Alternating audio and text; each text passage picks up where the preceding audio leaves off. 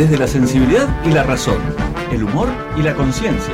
Buscando pretextos para sufrir, contextos para reír y espacios para discutir, se construye Cultura Pereira, una historia sin fin.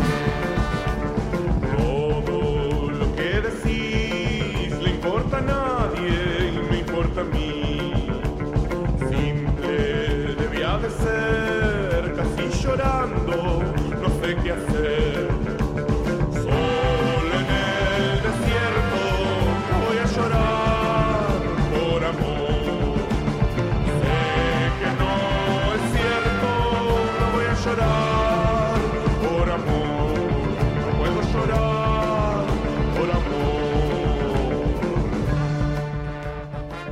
Bueno, bienvenidas, bienvenidos a Cultura Pereira, una defensa de lo inútil destinada al fracaso. Este es nuestro primer programa en vivo. En vivo. Hay un poco de nervios acá, empezamos unos, unos minutitos tarde. Eh, les pedimos disculpas por eso, pero bueno, está, son este, era, era lo que necesitamos para prepararnos para salir bien en este momento. Somos eh, José Pereira, May Pereira, Sofía Pereira y Joaquín Pereira en la conducción. Y Mateo Pereira en este momento en los controles, junto con Lu también, una, compañera de Radio Pedal que nos está ayudando en este momento. Muchas gracias. Eh, bueno, hoy es 14 de marzo, estamos saliendo en vivo desde los estudios de Radio Pedal. Son las 17 horas y 14 minutos.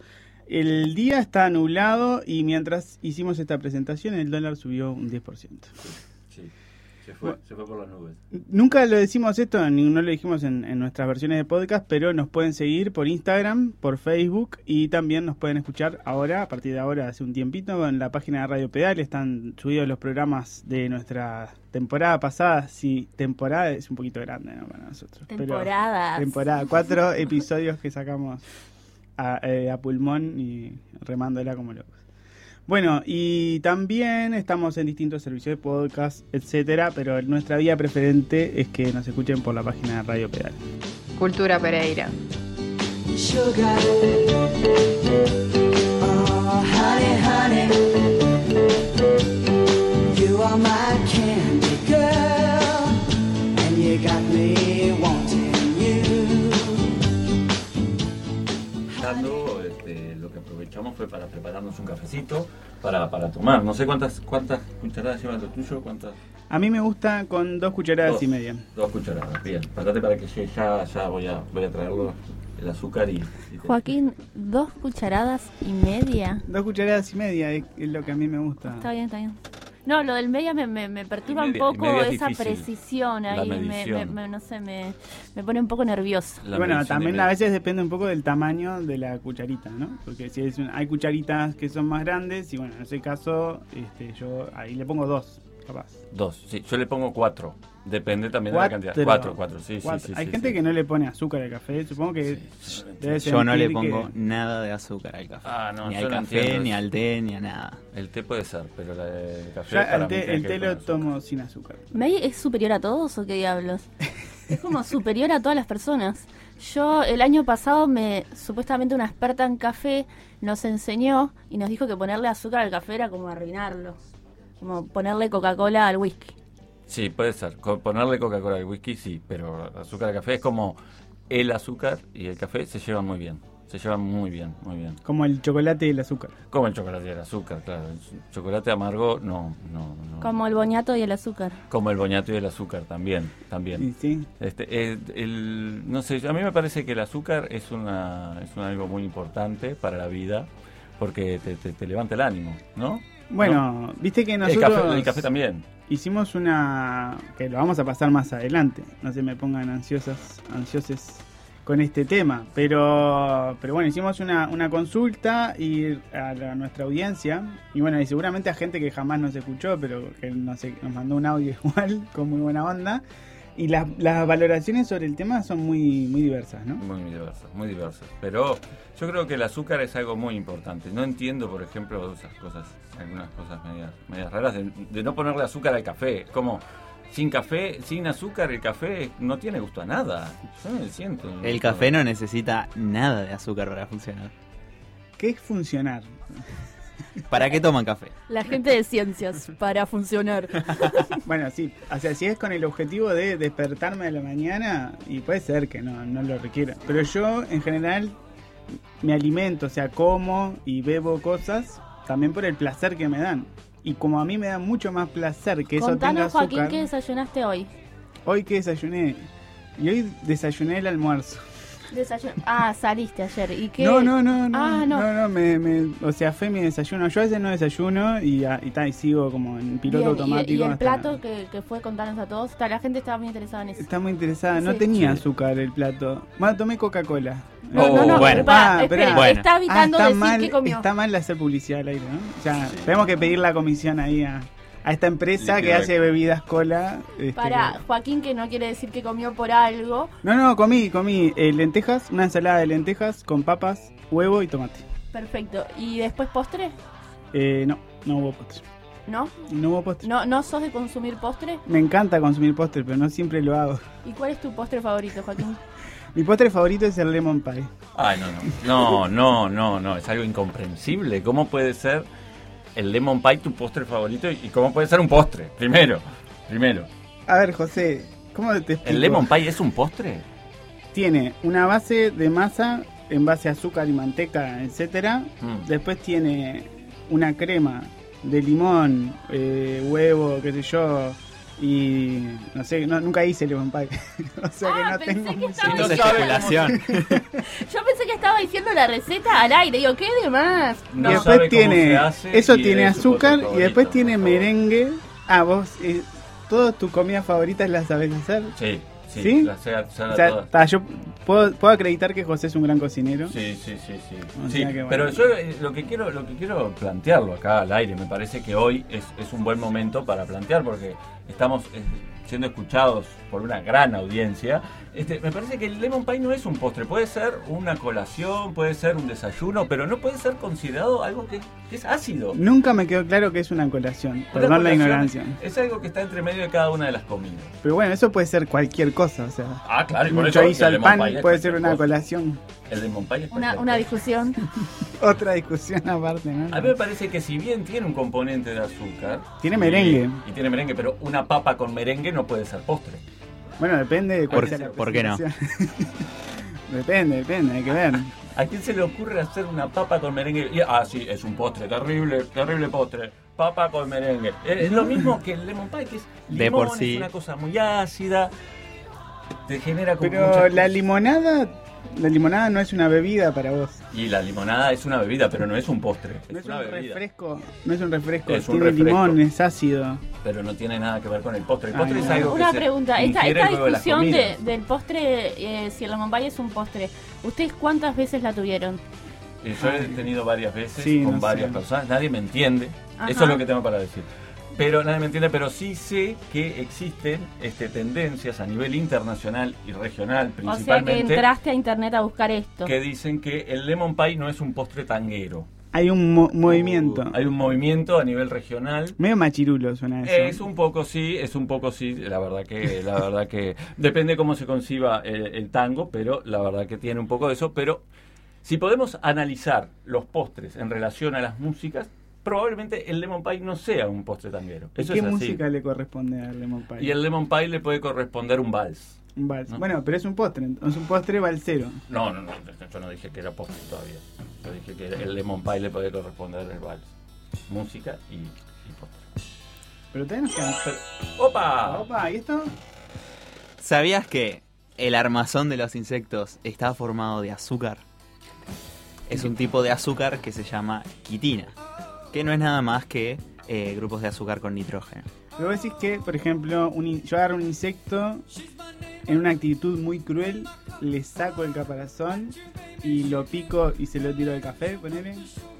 Y Cap- me lo va a endulzar. No, yo me había imaginado, mira, Joaquín piensa eso y yo sin embargo estaba pensando que estoy, no sé, eh, perdida en un lugar, me baja la presión, entonces tengo que usar un insecto. O para el café, o sea que lo podrías evitar fácilmente. Se puede comer cucarachas. Se necesitarían varios, ¿no? Varios, ah, Más porque- si somos personas que le ponen azúcar al café, pero- vamos a necesitar ah, varios bueno, sí. insectos. José precisa un Pila, ejército. un panal. Claro. Pero supongamos qué caparazón, por ejemplo, las cucarachas. Sí, sí, en Ah, general bueno, el armazón de los insectos ¿Es dulce? está armado de quitina. ¿La quitina es dulce? Sí. Está comprobado. Esto la verdad que me, está, me deja atónito. Lo que sería bueno entonces, en vez de plantar caña de azúcar, es que culti- este, tener un conjunto de Criar cucarachas, cucarachas. machacarlas, secarlas y machacarlas. No sé Yo- quién se anima a hacerlo. no. Eso puede generar ahí un, No es la imagen más conjunto de feliz. azúcar. No, Si están comiendo nuestros oyentes No. bueno, o merendando. También un saludo para el público vegano de- del programa. Sí, y vos, por supuesto no estamos llamando a nadie a hacer esta, esta actividad este, de atacar insectos para endulzarse el café. Hay que ser eh, como muy yonki para hacer eso, ¿no? Muy drogadito del azúcar para, para agarrar un insecto. Hay que estar muy desesperado. Sí, sí, bueno, genera, ge- genera niveles de desesperación. Otro debate ahí es quién, o sea, si es una necesidad o no es una necesidad. Entre tenemos un audio que habla un poquito de eso, pero una historia de una amiga, Sofía, que muy particular. No, no soy yo. No, no, vos no sos- No, estamos hablando de una amiga que se llama Tania, que nunca consumió azúcar. Parece que cuando era chica escupía eh, el boniato. Entonces ella no consume azúcar porque no le gusta. Y no ha tenido ningún problema, nada. Y siempre, nada, llama mucho la atención. Pero, ¿no consumís helado? ¿Lemon pie? Insectos, todo lo que la gente piensa cuando piensa en azúcar. Y ella siempre no, no, no, no. Y bueno, la verdad que está espléndida, la vamos a escuchar ahora. no, no come pizza. Eso, eso es el recuerdo que yo tengo como más, más firme así de pero la pizza no lleva azúcar. Bueno, O el- lleva el tomate, es dulce, la, la salsa, salsa. del tomate es dulce. Salsa de tomate, ay no. Sí, sí, sí, Claro, sí, sí. Claro, claro, No, claro. yo, o sea, sin dudas no podría vivir esa vida que, que vive Tania. Que bueno, le mandamos un saludo en este momento. Al menos no le pone azúcar al café, así que la banco. Yo, yo soy defensor del té, el té sin azúcar sí, el café lo siento mucho desde mi perspectiva y obviamente para mí, porque tampoco le voy diciendo a la gente cómo tiene que tomar el, el café. Y el mate. Bueno, podríamos igual eh, escuchar los audios ahora. Eh, yo quería un comentario sobre el mate, nomás una, Sí. una pe- otra pequeña anécdota. Mi abuela tomaba mate con azúcar y aparte, mientras tomaba mate con azúcar, comía caramelos. Bien, Wow. bien, Eh, bien, bien, bien, bien. Sí. Es como y no, no, creo que, no, o sea, fa- falleció, pero no creo ¿A- a que haya sido por diabetes. ¿A qué edad? No. Y a una edad propia para, no me acuerdo la edad exacta en la que falleció, la verdad, lo, lo siento mucho, Mariquiña, que era, le decían a mi abuela, pero no me acuerdo de la edad exacta. Un saludo, estés donde estés. Este donde estés. Y bueno, esos audios, este, en función a la pregunta si el azúcar es una droga, hemos llamado a nuestra audiencia multitudinaria y que nos brindó distintos audios este, y distintas percepciones sobre si el azúcar es una droga. Muy interesante. Vamos a verlos. O a escucharlos. Eh, A escucharlos. a escucharlos, sentirlos. A vivirlos. Con- Radio Pedal. Ya no andamos con rueditas. When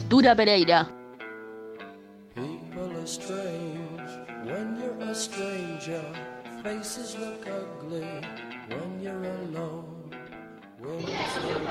Es rica el azúcar, es rica, blanquita, es rica, te deja contento, es rica, es rica, rica, rica. El azúcar es 20 veces más adictiva que la cocaína. ¿Sabías de mí? La cocaína. Sin duda el azúcar es una droga y mezclada con, con cortada con otros tipos de, de extractos vegetales, como por ejemplo las hojas de coca, pueden hacer estragos en uno. Lo digo con propiedad que hace muchos años estoy lidiando con mi adicción a, a la Coca-Cola, así que eh, sin duda el azúcar es una droga y peligrosísima. Yo creo que sí, que el azúcar es una droga eh, porque te hace adicta a ella y porque además cuando la consumís te causa, te causa un efecto en el cuerpo. Es algo más, eh, un estímulo. Entonces sí creo que por eso es una droga. Yo creo que no sé la respuesta, no sé si el azúcar es o no una droga, no sabría contestarlo. Creo que hay que experimentarlo eh, midiendo el azúcar en sangre eh, y poner un capítulo de Los Simpsons o de Capusotto y luego con una ingesta fuerte de azúcar poner otra vez el mismo capítulo de Los Simpsons o de Capusotto y ver el impacto de la risa y la cantidad de que se genera para poder resolverlo. Sí, yo pienso que sí, este es una sustancia muy adictiva y que, y que su consumo en exceso este, conlleva males como no sé, la diabetes o, mismo la obesidad. Este, No me lo digas a mí, Joaquín. Y a mi hijo que la está sufriendo ahí en Montevideo, que le sacaron el azúcar. Solamente, solamente puede endulzar su, su café y eso con educo- edulcorante o con, con stevia. Sufre, dice papá, quiero comer algo de azúcar. Si es una droga o no, no lo sé. Creo que genera adicción, sí, creo que está comprobado. Lo único que puedo afirmar es que no es necesario para vivir. Yo tengo 33 años y en esos 33 años nunca consumí azúcar agregado. Desde que soy bebé no, no consumo azúcar agregado, ni siquiera el azúcar natural de los alimentos, como ser frutas o verduras medio dulces. Así que, y estoy en espléndidas condiciones. No es necesario para vivir, es un mito la gente que dice que es necesario el azúcar para la vida. Bueno, yo creo que efectivamente el azúcar es una droga en una etapa de la vida. De 0 a 10 años, el azúcar cambia rotundamente nuestro comportamiento cuando la consumimos. Es una sustancia que nos pone frenéticas, dramatiza cualquier mínimo conflicto que pueda existir en nuestras vidas, enfurece a las niñas de una manera increíble y hace transpirar a chorros. Luego de los 10 años, nuestro cuerpo ya harto de consumir porquerías, eh, productos de supuesta higiene personal, que vaya a saber uno qué tipo de sales, minerales que dicen ser naturales, se ha metido hacia su cuerpo, uno genera una especie de inmunidad a los efectos de determinadas drogas y bueno, ya el pegue no es el mismo, ¿verdad? Digamos, eliminado el pegue, ya no podemos considerarlo una droga. Otro argumento fuerte para creer que sigue siendo una droga es la manera en la que se vende. Yo hallo muy sospechoso que haya una forma de venta que sea por kilo y otra que sea en palanca. Mi opinión es que el, azúcar es una droga mm, porque te genera un, poco de adicción. Creo que es una droga legal como es eh, el alcohol o los cigarros, pero mm, es más fácil salir de, de la adicción al azúcar que de otras drogas, claramente. Pero igual creo que por lo que hace en el cuerpo y por lo que genera, eh, yo considero que es una droga.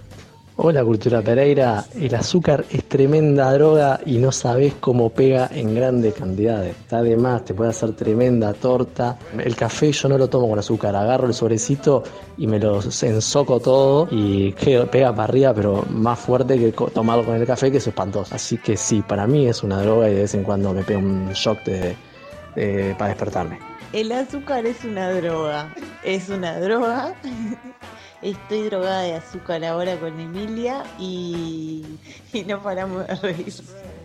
En principio, uno lo primero que piensa es que, que no, pero inmediatamente piensa que bueno que sí, porque este, bueno, por algo siempre tenemos como ganas de comer algo dulce y las cosas dulces generan como necesidad de comer más cosas dulces, aunque depende también, no, no soy ninguna especialista en alimentos, pero sé que depende también con qué se combinan los azúcares.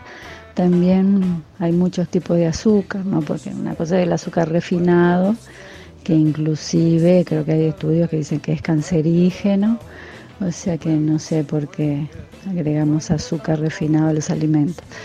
Pues está, el, yo que sé, muchos tipos de azúcar, azúcar rubia, que es medio refinado, este azúcar de caña, no sé, en otros países se usan otros tipos de, de azúcar. Droga sería como que la comida es una droga. Bueno, para algunas personas sí, para, para otras no. Otra buena forma de comprobarlo puede ser ponerle al mate de la abuela y ver cómo reacciona. Si la abuela pone rock and roll, rock and roll, podemos decir que es una droga. Ahora, si la abuela se sigue comportando normalmente con su mate dulce, pues podemos decir que no, no es una droga.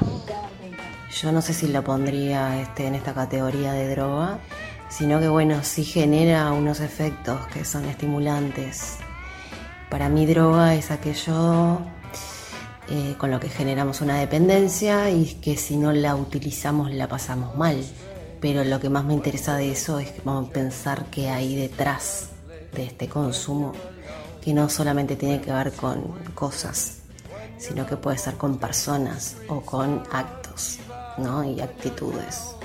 Entonces pensaría más bien cuál es nuestro vínculo con determinados elementos, determinados alimentos y determinadas acciones y qué agujeros estarían llenando estos, estas maneras de consumir, también relaciones, por ejemplo, ¿no?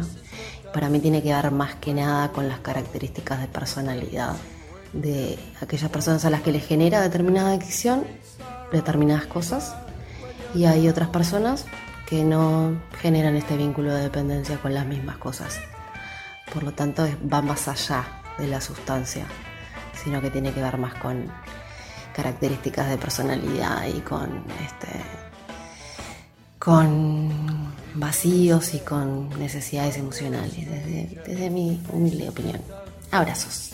El azúcar es una droga porque convengamos que genera cosas químicas que Emilia podría explicar mucho mejor que yo, porque es profesora de química y las cosas que aprendemos en el liceo sirven para la vida, como para estos casos, y nos saca de nuestro estado natural. Hay muchos videos de niños comiendo algodón de azúcar y que quedan como si estuviera, si hubieran fumado un pipazo de pasta.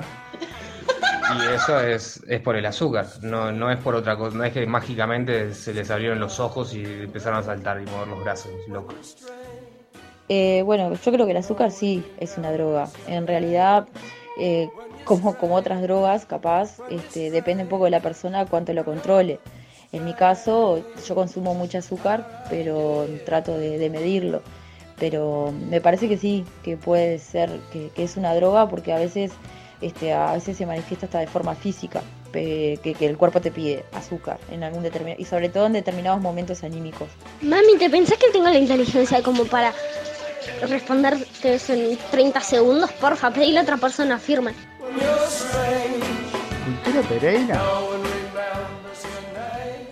Gracias a todas las personas que nos mandaron audio, pero como nosotros somos un programa muy serio, vamos a, a dar una respuesta científica, ¿no? Porque no, no, no es tirar bolazo por tirar, no es confundir eh, adicción con otras cosas.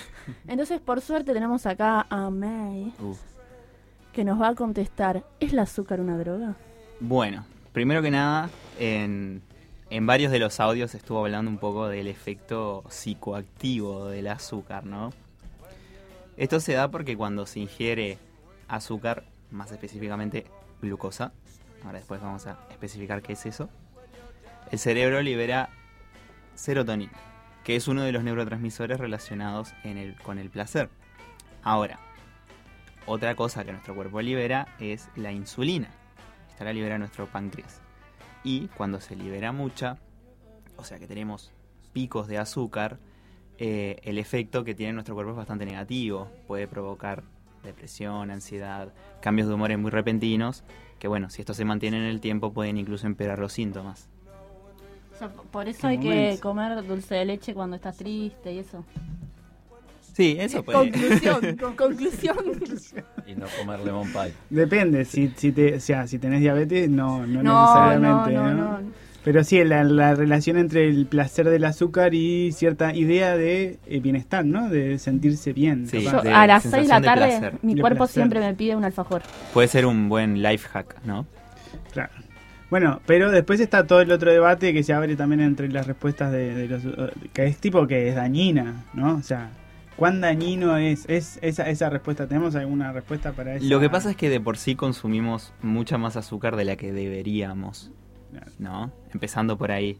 Deberíamos consumir mucha menos de la que consumimos diariamente. Por eso también, en realidad, hay muchas enfermedades, eh, bueno, las enfermedades crónicas no transmisibles más eh, prevalentes son todas relacionadas con los hábitos alimenticios o estilo de vida.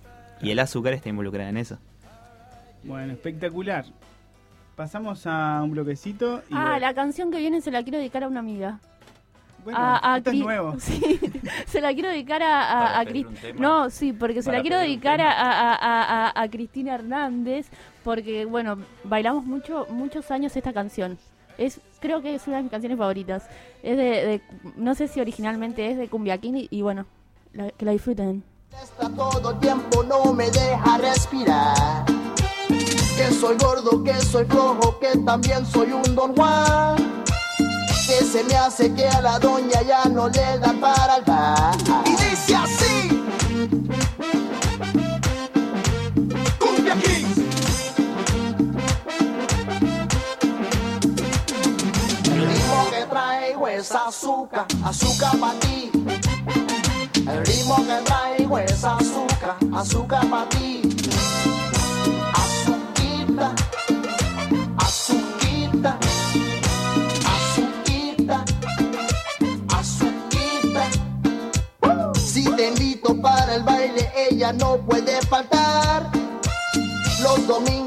La playa ya se quiere acomodar. Si te quiero dar un beso, nos tenemos que apurar. Porque si ella nos descubre, hay la que se nos va. Y dice así. Radio Pedal. Comunicación independiente. Comunicación responsable. Basta de anestesia mediática. Es buena hora para escuchar algo mejor. Entra a radiopedal.uy que te contamos otra cosa. ¿Por qué no te callas? ¿Por qué no te callas? ¿Por qué no te callas? Todos los miércoles de 20 a 22 horas. Nadie nos escucha. www.radiopedal.ui Una ágora digital destinada al karaoke. Vos tenés que ser la excepción porque nadie nos escucha.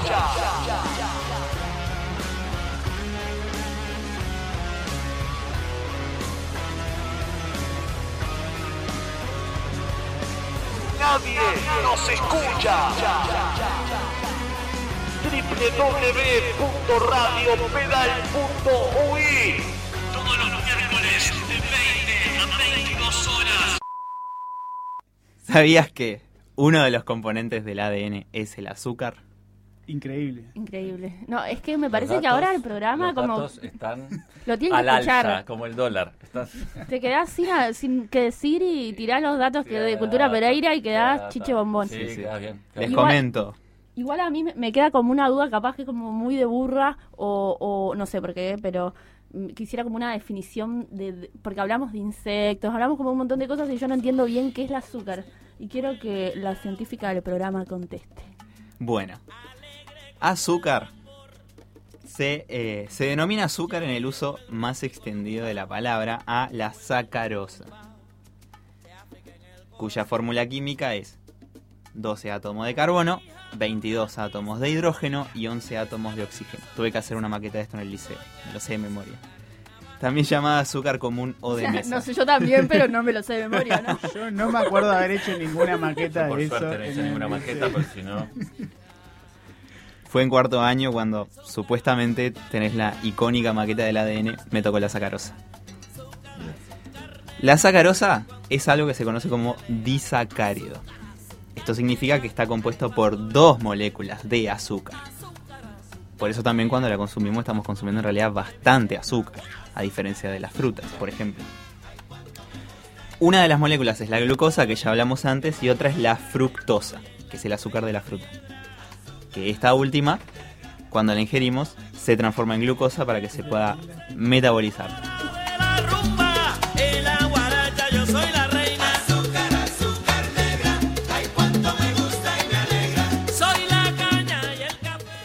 Hoy les hablaba un poco de, del ADN, ¿no? El ADN tiene un tipo de azúcar llamado desoxirribosa, que es lo que le termina de dar el nombre.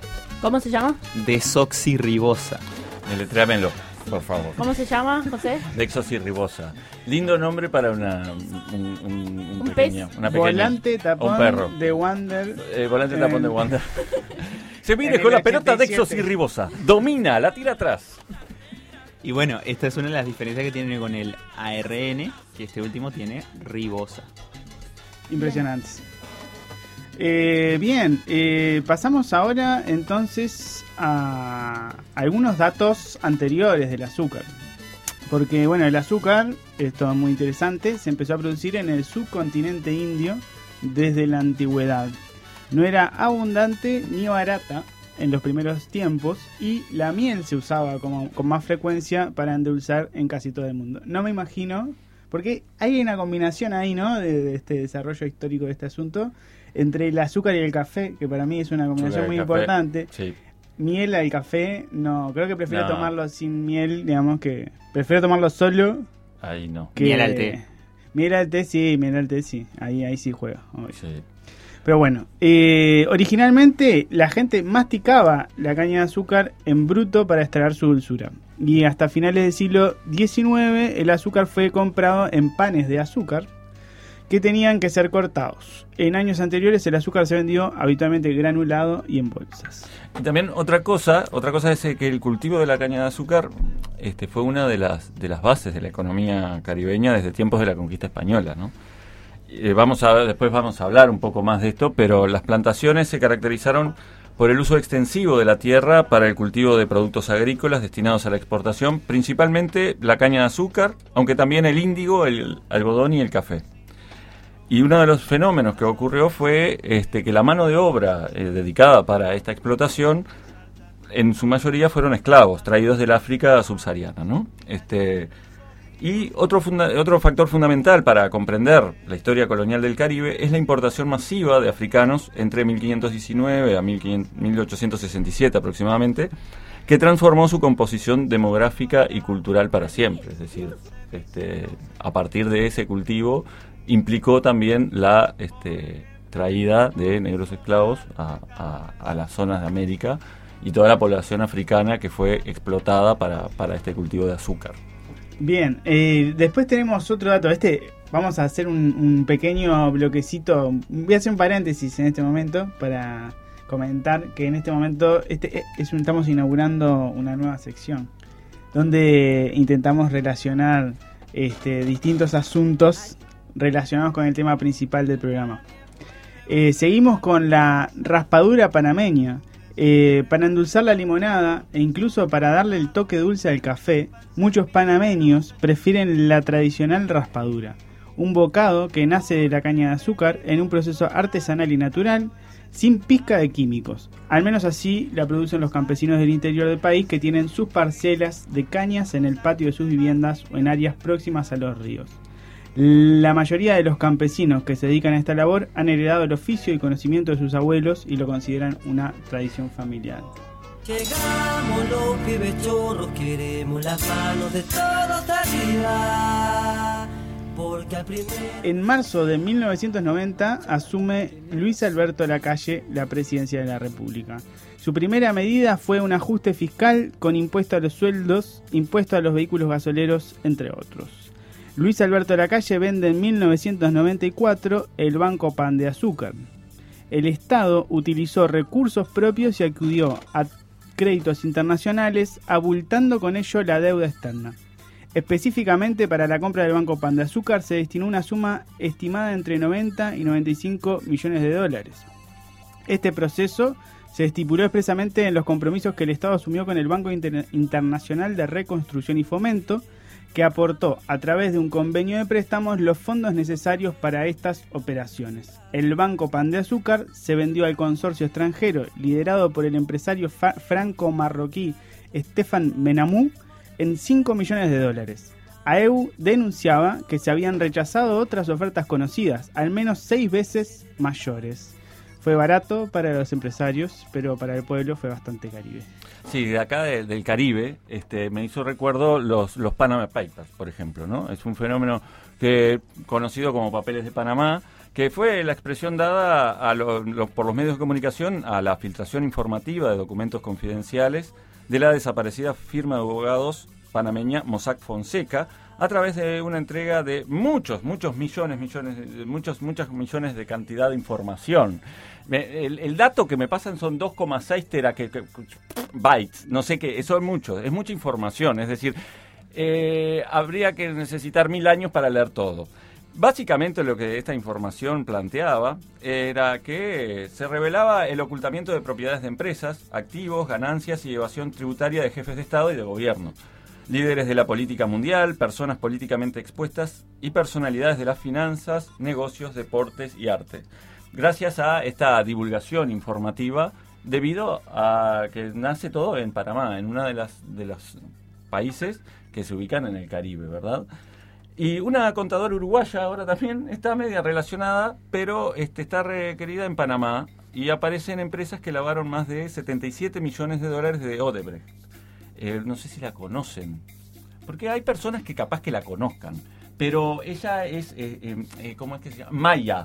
Maya Sicurel, capaz que, que, que, que alguien salió, capaz que el, el, el ministro de, de Educación y Cultura Yo no estaba conozco. en el Tinder, estaba Creo en el que Tinder. tiene un vínculo Maya, con ella, Maya le mandó un mensajito y le dijo, ¿querés eh, venir a casa a lavar? Y él fue. A lavar. Y, y bueno, y ahí se conocieron, se Fue fueron. como se- lavarse las manos, Lavarse como que las manos muy, muy, muy con eso de lavar estaba- todo el estaban tiempo. tratando de lavarse las manos, no sé de qué, este, si para-. Ah, por- era por la- esto, era por eso. Y entonces ella fue detenida hace un par de días, este jueves, y fue acusada de facilitar este, el pago de millonarios sobornos. Y esta solicitud de extradición a Panamá, este, bueno, está poniendo en, en, en duda la, la honorabilidad de parte del Ejecutivo, de- este, del Poder Ejecutivo actual, ¿no? Este, no sé, me parece que es interesante pensar en este tipo de fenómenos que ocurren porque las personas se conocen y tienen vínculos, pero fueron muy casuales, hace seis meses nomás que se conocen, nada. Y a esta contadora se le acusa de cometer un delito contra el orden económico en lo que se llama la modalidad de blanqueo de capitales. Es decir, esto del lavado de manos no era solamente un lavado de manos para evitar el coronavirus y cosas así. Este, y esto está planteado en el Código Penal de Panamá, como también acá, y se le dispuso al momento 60 días de presión preventiva domiciliaria y se estima que en ese plazo el gobierno de Panamá enviará la solicitud de Justo en, cua- extradición. en cuarentena está. Ella está en cuarentena. Ella está en sesentena, mejor. Todo pensado. Cultura Pereira. Tan caña dulce tu boca, tan jagüeyes tus pupilas. Ese campo tú lo cargas, todo en ti, llanera altiva.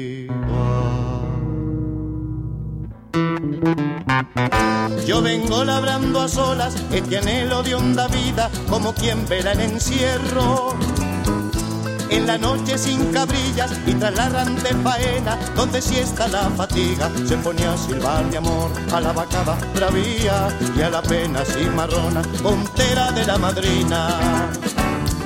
Yo vengo labrando a solas este anhelo de honda vida, como quien pica el caballo mirando la lejanía y se va a enlazar con cejas de esas que su voz estila, como quien afina el cuatro ante la sabana íngrima y oye estirarse en las cuerdas la queja de las clavijas. Yo vengo labrando a solas este anhelo de honda vida.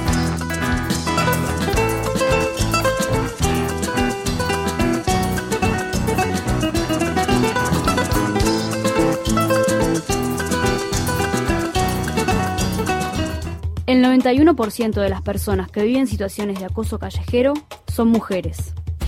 El acoso callejero es violencia de género.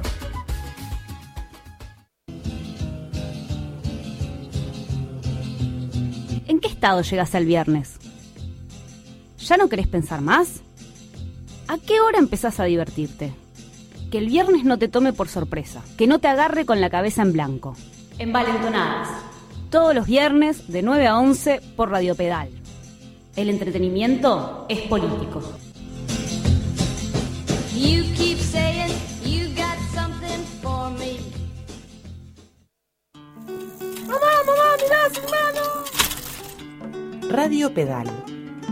Ya no andamos con rueditas.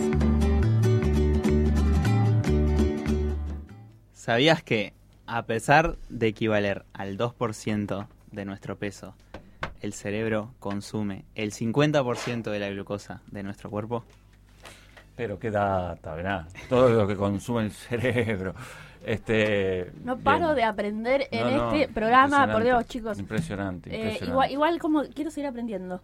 Eh, una cosa que yo justo ahora me estaba comiendo chocolate y se me dio por pensar eh, es cómo llega cómo llega el azúcar a la banda oriental, Ah, la banda oriental, ese es un... Es un a nuestras tierras, largo, a, a- nuestras a la tierras. patria. Sí, a esta zona. Para, bueno. capaz que América Latina, porque yo me, siento como latinoamericana. No, no me, mejor, ¿cómo llega si es que llega? No llega nunca. No llega, nunca. no, llega, llega, es un, es un largo proceso. Eh, la caña de azúcar, el cultivo de la caña de azúcar, este, proviene de la zona de la India principalmente, de la zona de lo que es actualmente se le denomina, en ese momento no, pero actualmente se le denomina el sudeste asiático, ¿no? La zona de Birmania, Corea del Sur, Corea del Norte, la India, bueno, en fin, toda esa zona que es una hibridación de distintos cultivos que se desarrollaron alrededor del primer milenio, más o menos, antes de Cristo, ¿verdad? Más Espera, o menos espera, espera, durante ese periodo. La caña de azúcar es una hibridación. De cultivos, sí. No, no nació así. O sea, no Dios nació, no la creó así no. de una. Si una cosa no fue creada por Dios, fue la caña de azúcar. Caña Eso de fue azúcar. una domesticación, lo que podría ser una hibridación, una domesticación de cultivos, para llegar a un producto que es el que conocemos nosotros como caña de O azúcar. sea que Dios no inventó el azúcar. Dios no inventó el azúcar. Si algo no inventó Dios fue el azúcar. Ta, ta, ta. Este, así que eh, vamos a tener que plantearlo seriamente, hablar con Sturla para decirle ¿y por qué Dios no creó este alimento tan bueno? este alimento no perecedero. Bueno, y la caña de azúcar no fue creada así como pum, salió la caña de azúcar. No, si fue, si no, la gran, como la gran mayoría de los cultivos, ¿verdad? Este, pero en este caso es una hibridación de distintos cultivos que se que llegaban a cabo en la zona de la India, eh, lo que habíamos re- dicho recién, y que este, tuvo un viaje por distintos lugares, este, por ejemplo llegó a la China, ¿no? Y también se hizo ese cultivo, por ejemplo, en la zona de Mesopotamia, lo que es eh, Mesopotamia de la tierra entre dos ríos, el Tigris y el Éufrates, alrededor del siglo III antes de Cristo. Se puede saber porque allí lo conocieron tanto los griegos como los romanos y conocían este cultivo, pero era usado principalmente con fines medicinales. El, cultivo, y por ejemplo está planteado en uno de los, tratados médicos de la época del siglo III Cristo, es decir, hace mucho tiempo, este, que el azúcar servía para este, como infusiones o de forma tal de poder mejorar distintos aspectos de las enfermedades de los individuos, ¿no? Y una cosa que es bien interesante es que por, eh, hasta el momento, hasta el momento, como decíamos hoy más temprano, uno de los aspectos que tiene que ver con este, el endulzar, cómo se endulzaba la gente, ¿no? Y era con la miel, la miel. Y la miel era el endulzante, mientras que el azúcar o la caña de azúcar y su, el resultante era usado para fines medicinales. Eso es bien interesante, es decir, no estaba dentro de la, de la dieta de consumo habitual de las, de las sociedades de esa época. Todavía no había stevia. No había, no había stevia, no, todavía no. Lo que sí eh, habría que preguntarse es desde cuándo empiezan a aparecer ese tipo de enfermedades también, ¿no? Este, por ejemplo, bueno, la diabetes, este, problemas que tienen que ver con el consumo excesivo de azúcar o excesivo de miel, no sé, habría que preguntarse. Todavía no sé. estaba el etiquetado de alimentos tampoco. Eh, no, no, no había etiquetado de alimentos. O Ahí sea no. que lo- los charrúas no tuvieron diabetes. No, los charrúas no tuvieron diabetes no, no- y no se le careaban los dientes tampoco, porque el azúcar es un tema que carea muchos dientes, carea, se, se meten los bichitos, las bacterias. Esta es la parte auspiciada por el Ministerio de Salud. Este, espera, yo tenía que, tenía, a ver, capaz que es un mal recuerdo, pero yo tenía la idea, la idea de que las caries aparecen no estrictamente con el azúcar, sino a partir de que los seres humanos empiezan a sentar eh, y a producir, eh, a cultivar, digamos, en, en zonas sedentarias. Como que ese es el proceso que se asocia más a la aparición de las caries. O sea, yo sabía que, o al menos tenía el dato, de que antes de Me que dijeron. de que me contaron un día Lo leí en internet. que las Rincón caries del vago. recién aparecieron eso con, con el sedentarismo. Que Claro. cuando el, el humano era nómade no, No tenía no caries. tenía caries. En Sí, realidad puede tampoco ser. sería una locura porque se estima que la mayoría de las enfermedades crónicas nacieron con el sedentarismo. Ah, me interesante. Y sí, probablemente, pero el sedentarismo es mucho antes de esta época que estamos hablando. Claro, por eso, por eso. Es Ya había caries. Eh, en ese ya era momento. todo. Esa es todo. la- la- Lo que no había dentistas y lo que además implicaba, lo que se puedan imaginar, eh, no, no existía que te sacaran la muela. Te daba dolor nomás y tomabas alguna cosa como para, para aplacar ese dolor, algún, algún durmiente, alguna masticabas algún yuyo como para, para que se te pasara ese dolor, porque la verdad que... Clavo de dolor dicen que, dolores- que tiene un efecto anestesiante. Sí, el clavo de dolor. Este, bueno, lo que no se ponían era azúcar o miel porque eso podía generar mucho más dolor. Claro. Eso es seguro. Y, y bueno, y como estábamos hablando de- de- del azúcar y cómo llegó hasta acá, seguimos con la duda, no sabemos cómo llegó hasta acá. ¿Cómo llegó? ¿Quién la trajo? Para eso te una, trajimos. Una de las cosas... una de Colón, los- de los Colón, digamos cualquier cosa. Hernandarias. Hernandarias introdujo la vaca. Los vikingos, los La vikingos. vaca con unos pardos de azúcar, se imagina. Este, bueno, este, lo que sí es interesante es que, bueno, este, este avance del, de, del cultivo de la caña de azúcar se instrumenta y se, se implementa en las zonas, bueno, como habíamos dicho recién, en la zona de Mesopotamia se cultiva la caña de azúcar y luego aparece un fenómeno que es muy interesante para entender tanto nuestros tiempos actuales como para entender el mundo en general, es el fenómeno del Islam, ¿no? Y su expansión religioso-política que se desarrolla a partir del, del siglo VII de nuestra era, en el 600 y algo, ¿no? Este, el desarrollo del Islam y su expansión por las zonas que estaban este, tanto sobre el Mediterráneo como el norte de África y luego su llegada a la península ibérica, implicaba también que este, estos, este, los árabes principalmente, trajeran tanto los árabes como los bereberes, que son las tribus nómades que se ubican en la zona norte de África,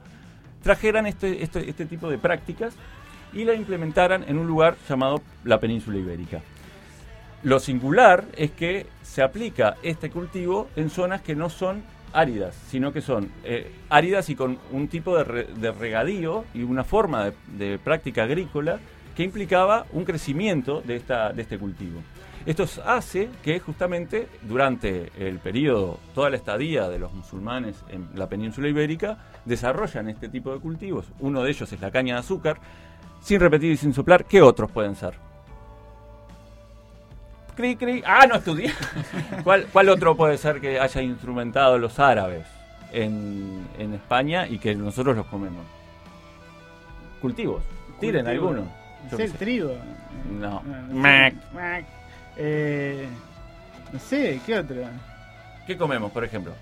Muy habitual en nuestras guarniciones. Arroz. El arroz, el, El arroz, arroz. el arroz, el arroz. El arroz fue otro de los cultivos instrumentados. Por ejemplo, la naranja, el limón, Ah, la mira. del cachofa, todos los cultivos que sean al, cachofa no, jamás. Al, alcachofa, esa es eh, árabe. No está en mi dieta. La alcachofa, la naranja, el limón, el arroz, bueno, la caña de azúcar. Fueron varios de los cultivos introducidos por los árabes en la zona de la península ibérica y que conformaron luego nuestra dieta incluso. ¿Por qué? Porque, bueno, vino Colón y este, luego de la expansión y imperialismo desarrollado por España, fue una de las formas que se instrumentaron esos cultivos a, América Latina, América en general, y este, desarrollaron también un tipo de economía. ¿no? Lo que es interesante es que el desarrollo agrícola este, implicaba, este desarrollo agrícola llevado adelante por eh, los árabes en la península ibérica, implicaba bueno, la domesticación de este cultivo, que se desarrollaba en el otro lado del mundo, por decirlo de una forma, en la India o en, el Extremo Oriente, pero al mismo tiempo se desarrollaba por este, las estructuras familiares de clanes, ¿no? Eh, que eran las que llevaban adelante los cultivos y con un sistema de regadío que permitiera el desarrollo de este tipo de cultivos. Por ejemplo, el arroz, por ejemplo, la caña de azúcar, por ejemplo, las naranjas. Y este desarrollo, este, llevado adelante entre el siglo IX y X, se contraponía completamente con las hambrunas que pasaban en, el occidente europeo, por ejemplo, en, Fran- en lo que es actualmente Francia o Alemania.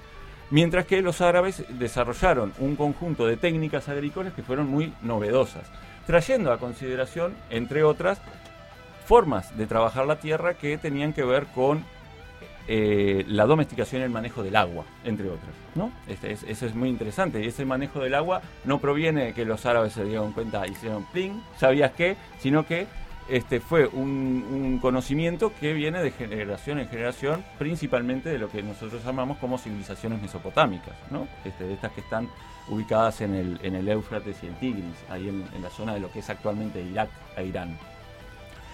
Esto traigo a consideración más que nada para tomar en cuenta que como los cultivos también forman parte de un sistema de vida, de una forma de vida, de, un modo de vida, y que también esos cultivos se tratan de adaptar de alguna forma para esas necesidades.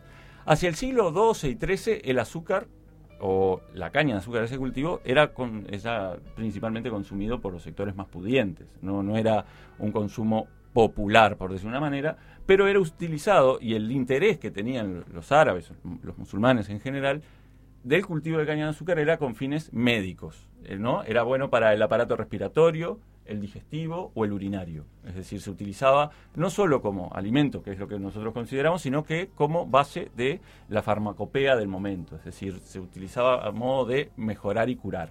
Y esa era, una de las, de las tantas intereses que se veían a nivel de los, de los, los musulmanes para desarrollar este tipo de cultivos.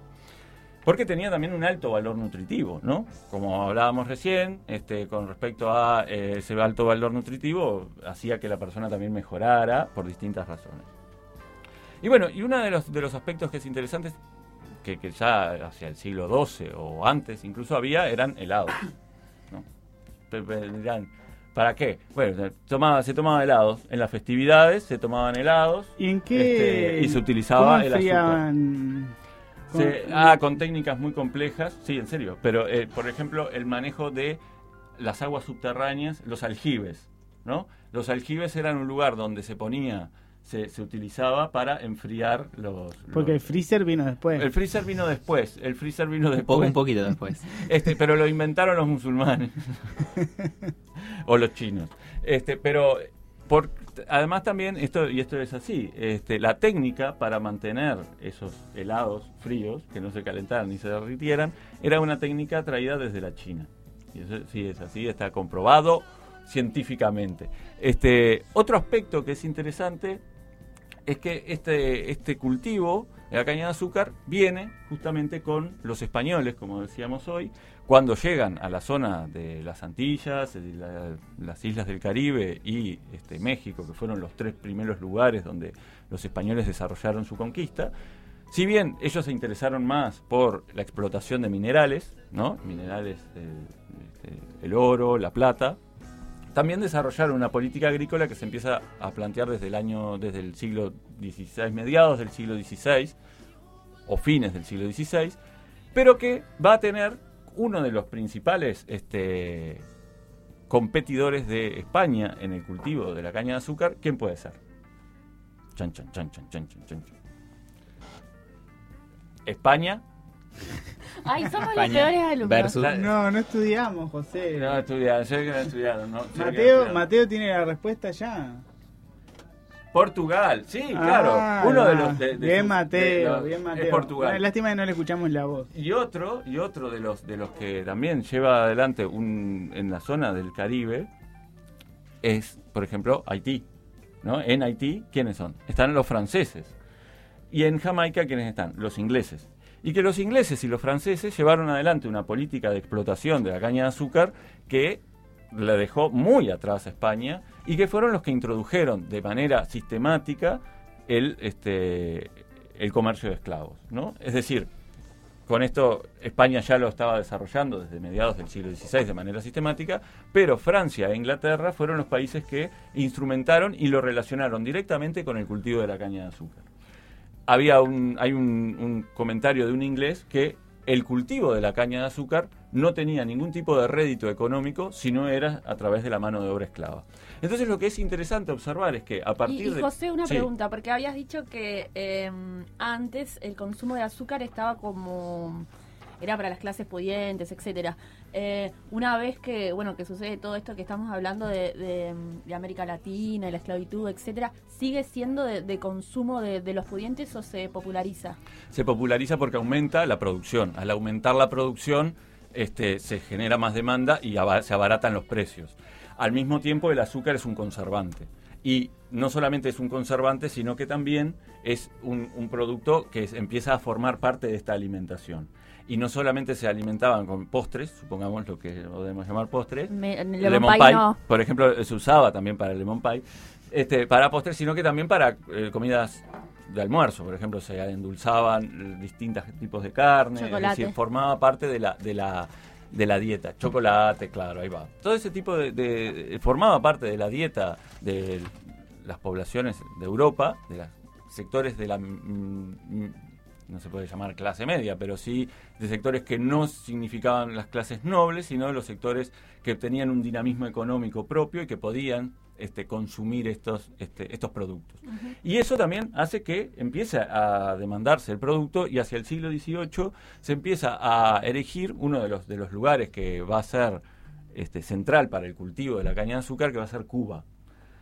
Hacia el siglo XVIII, Cuba va a ser el mayor productor de este, azúcar, de caña de azúcar, mejor dicho, a nivel internacional, y va a generar un conjunto de conflictos sociales entre los intereses ingleses, que se instru- instrumentan, están presentes en el cultivo de la caña de azúcar, y los elementos españoles que ya venían de un este, decaído imperio que se estaba, se estaba desmoronando. ¿no?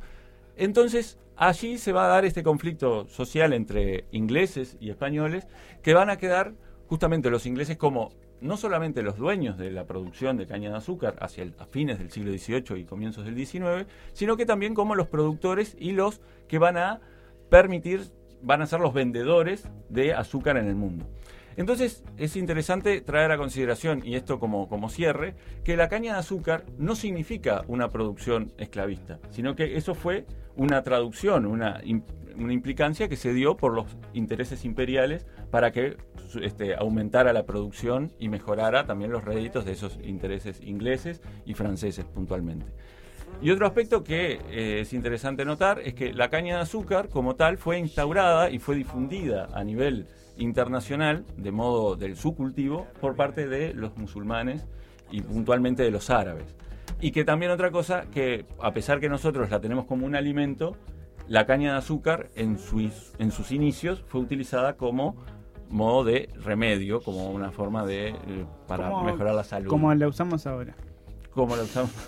Cuando estamos tristes. Cuando estamos tristes, ahí está, cuando estamos tristes, comemos un- una cucharada de azúcar. Pero eso O un es algunas cosas que cambian en la historia y otras que se mantienen. Y, y bueno, un- una tarde dulce.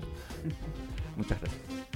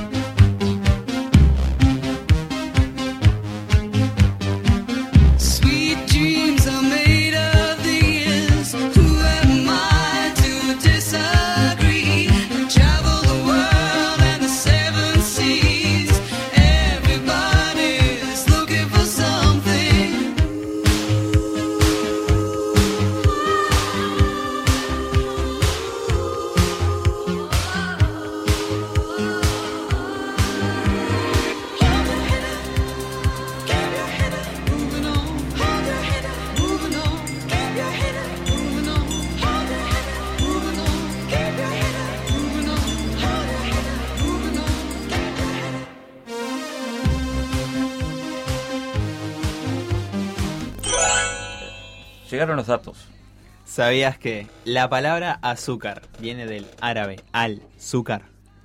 Impresionante. Hoy la verdad que nos ha estado... Este, Ese se lo guardó para ahora, porque si no te, Claro. te quemaba la. Me quemaba todo, Me quemaba todo, me quemaba todo. Llegan, llegan datos, llega, llega información. No sabemos qué vamos a hacer con tanta información, tanta gente que nos está escuchando. No, tenemos. Es impresionante. Tenemos sí un. Tenemos un- un- una fotito ahí que nos hizo llegar un, una escucha. No. Que dice: Resulta que Pancho Villa, durante su exilio en Texas, adquirió un gusto insano por las malteadas, pues era un visitante frecuente de las fuentes de sodas de Estados Unidos. Registros históricos indican que su malteada favorita era la de fresa y siempre la acompañaba con helado de chocolate y maní. Joaquín, ¿eso lo inventaste, lo inventaste vos o llegó? Llegó, Llegó, llegó, llegó, está llegó, un Soy muy desconfiada. ¿De la audiencia? Un La- mensaje de la audiencia. La audiencia sí, está mandando, está este mandando de manera este, descontrolada. La verdad que agradecemos, o sea, si hay un saludo para cerrar este programa que hoy es relevante, es el saludo a la audiencia. Por que, cierto. que la verdad que se la jugó. Nos salvó una parte del programa. Este, tuvimos incluso algunos audios que nos llegaron que no los pudimos incorporar al, a la presentación general porque llegaron medio sobre la hora. Eh, bueno, otro saludo es a los metalúrgicos. Hoy es el Hoy día es de los día. metalúrgicos. Tendríamos que haber puesto la canción de, de los metalúrgicos, que es de Bien. Cacho la Bandera. Ah, era, era, era, era, Sí. era esa. Era, Era- esa. era esa hoy, pero nos olvidamos. Y le vamos a pedir a Mateo que, que nos cuente un poco cuál es la, la pregunta para el próximo programa. Hola, ¿se escucha? Arriba, ¿Qué tal? ¿Qué tal? Bueno, lo que habíamos pensado eh, era que el programa que viene, ya que se va a tratar de carnaval, vamos adelantando, la pregunta que queríamos hacer es, ¿cuál es tu mejor anécdota de carnaval? Puede ser en tanto persona que participa de carnaval activamente o como espectador o espectadora de carnaval. Me encantó. Se nos va a llenar de murguistas. Ay, se no, nos va a ya no, llenar ya de no vengo la murguistas. que viene. Y van a huir, claro, el- las personas antimurga. Las personas antimurga, eh, no sé si lo van a poder escuchar, porque va a ser un programa Bueno, cargadito de carnaval, ¿no? Va a estar. Cargadito de carnaval, este, sí, sí, con morga. Vamos a, La morga, Va a haber cuplé. va a haber cuplé. Vamos va a a, haber vamos cumple. a estructurar el programa así como Ah. se estructura el Va, va a venir a. Agarrate Catalina a los estudios a cantar, ya anunciamos hoy. Bien, bien, me encanta. Ahí la producción Ahí- está con todo. Ahí la producción está con todo y va a venir gente y te va a pegar, porque no sé si va a venir. Agarrate Catalina, no sé. No sé. Bueno, Capaz no, que viene no otra. pinches el globo, José. No, yo no Bueno. quiero ¿Vos quién decís que vendría, José? Una falsa expectativa. Van a venir Eh, los cíngaros. Ven a Agarrate Catalina y después vienen los cíngaros para la radio. Un programa. Cíngaros. Yo creo que puede estar la que entona el tremolar. Ah, me Oh. encanta. Gran nombre. Oh. Abrimos la invitación para la cantona Sí, va bien. Si alguien está escuchando esto, que venga a cantar. Que venga, que se hagan cargo, porque no se sabe si existen o no. Es verdad, que- hasta que- ahora es un cuento, hasta ahora es una hipótesis mía. Bueno, y lo- los mensajes y los audios los pueden mandar. ¿A dónde? Y nos pueden mandar por, por WhatsApp a los teléfonos de los integrantes de, de este grupo, pero los que no nos conocen nos pueden mandar por Instagram y por Facebook. Por Facebook. Este, que, que como dijimos hoy, nos pueden seguir por esas redes sociales, Cultura Pereira con, con I latina. Este, ahí nos, nos Quiero, buscan quiero que nos sepan que lo que pasa como esto es radio no se puede ver que, que Joaquín me, mi- me miró con una como una mirada muy muy fea porque yo estaba encargada de, de- de comprar un chip para que tengamos un número del programa y no lo hice. Bueno, Yo no te miré, o sea, Entonces- todo eso es mentira. Todo eso, Entonces- todo- hay tensión acá. Hay en este tensión, se está, se está respirando tensión. Bueno, vamos a mandar algunos saludos.